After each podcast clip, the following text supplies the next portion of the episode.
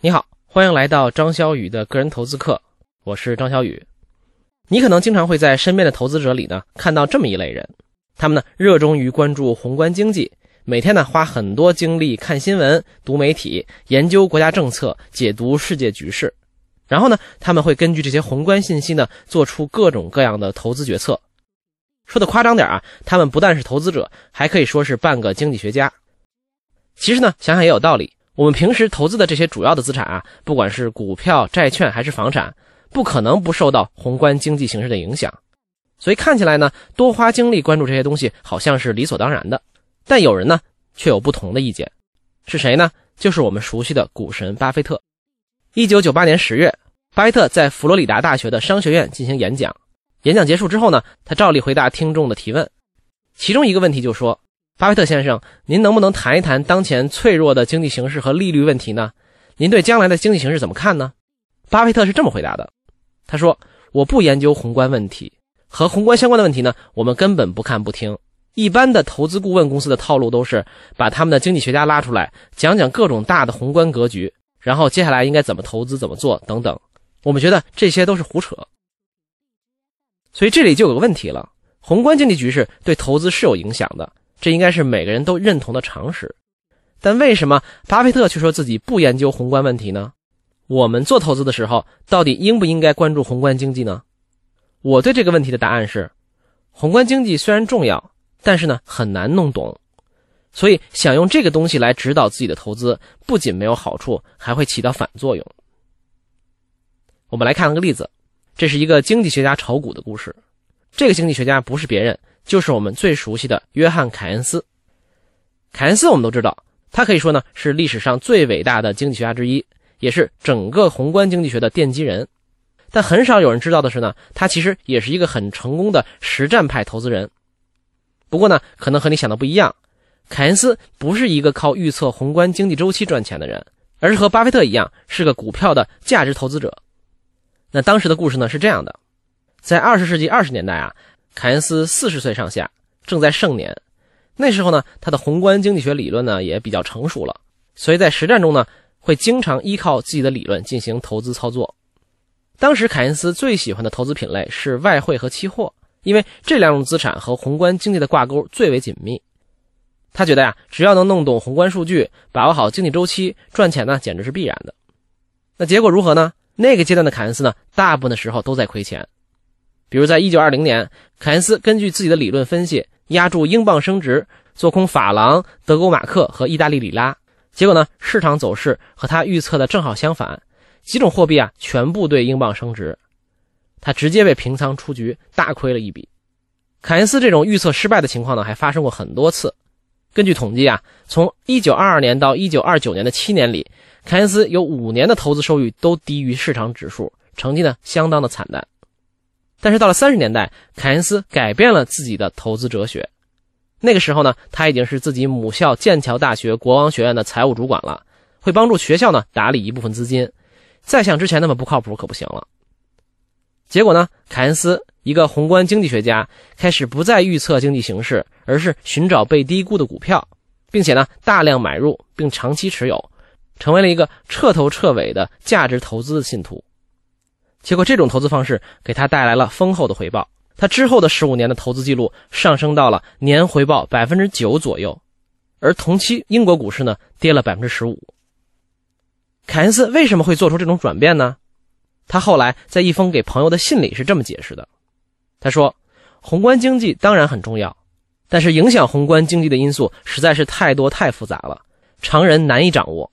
相比之下，寻找价值被低估的好公司要容易得多。你看，即使对于顶级的经济学家，理解宏观经济形势、预测市场走向，仍然是一件很难的事。公认的宏观经济领域的权威，耶鲁大学经济学教授、诺奖的获得者罗伯特·席勒，成功预测过两次经济危机，但他接受采访的时候也反复强调，自己没法根据宏观经济指标来预测市场，更谈不上用这个来指导投资了。那听到这里呢，可能有同学会好奇。那世界上有没有靠搞宏观投资吃饭的投资人呢？当然是有的。我们最熟悉的索罗斯就是其中最出色的一位。那为什么索罗斯能赚到钱呢？别的条件先不说，他能成功的一个重要原因，就是他能拿到的信息质量和我们远远不是一个层次的。举个例子，听过索罗斯的人啊，应该都听说过他做空英镑大赚一笔的经典案例。那这个案例的来龙去脉呢，已经有太多人讲过，我们呢就不再重复了。但做空英镑这个经典案例的另外一个小细节，知道的人呢可能不多。当时呢是一九九零年，英国呢加入了由德法两国牵头成立的欧洲汇率机制。里边呢包括英国、意大利、荷兰、比利时几个国家。简单说啊，这就是一个货币抱团机制。这个机制呢要求所有成员国货币对德国马克的汇率呢必须稳定在一个很小的范围内。一旦偏离比较多啊，政府必须出面干预。当时两德刚刚统一，为了防止国内通货膨胀呢，德国央行不断的加息。但这个时候，英国呢处于衰退期，非常需要降息来刺激经济。可这个货币抱团机制啊，让英国没法这么做。这个时候，索罗斯想，这两个国家最后一定会有冲突。那一旦冲突呢，德国很可能寻求自保，放弃维护英国的汇率稳定。结果之后呢，有一次开会，索罗斯呢和德国央行行长施勒辛格呢聊上天他问施勒辛格是不是希望欧洲以后共同使用一种货币。那施勒辛格说，如果这种货币叫做德国马克的话，他会非常开心。索罗斯立马就听出了里面的门道，他一下呢就确定了自己之前的想法。德国呢最在意的是自己的货币地位，其他成员国的死活呢并不重要。于是呢，他立刻给团队下令做空意大利里拉，因为呢当时成员国里经济最差的就是他。这次做空呢果然成功了。于是呢，索罗斯又趁势做空英镑，最终的结果呢你也知道了，当时他一天就赚进了十亿美元。所以你看。靠把握宏观来投资呢，也不是不能成功，但他呢要求你不仅要有多年的深厚功力，还要有最直接和独特的信息。而对于大多数普通人来说呢，我们只能看看媒体评论、二手分析和朋友闲聊闲聊，还是呢不要期待能靠这个赚钱了。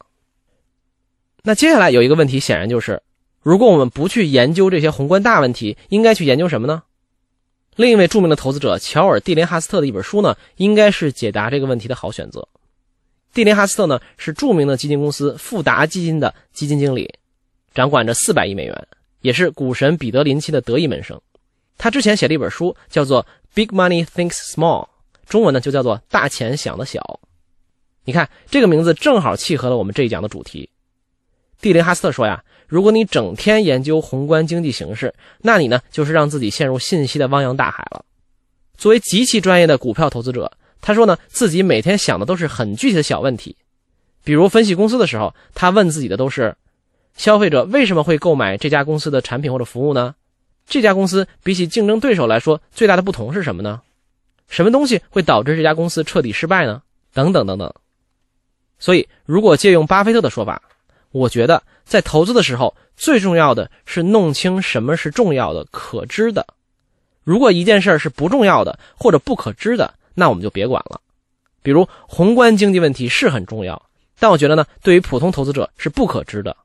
而什么东西是可知的呢？比如自己的投资期限有多长，应该如何针对性的配置自己的资产，购买国内外指数基金的时候，哪家的费用或者成本比较低？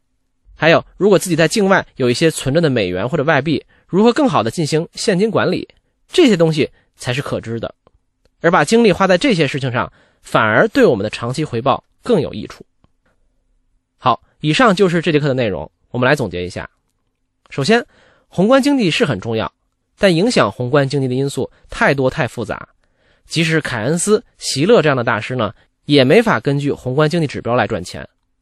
即使有人能赚到钱，可能也需要深厚的功力和独特的信息。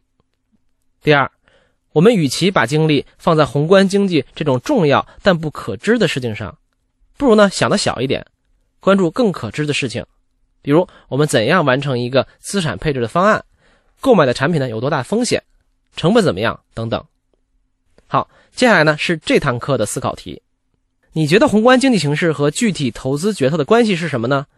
你在投资的时候会受各种媒体相关消息的影响吗？欢迎你在文稿下面留言。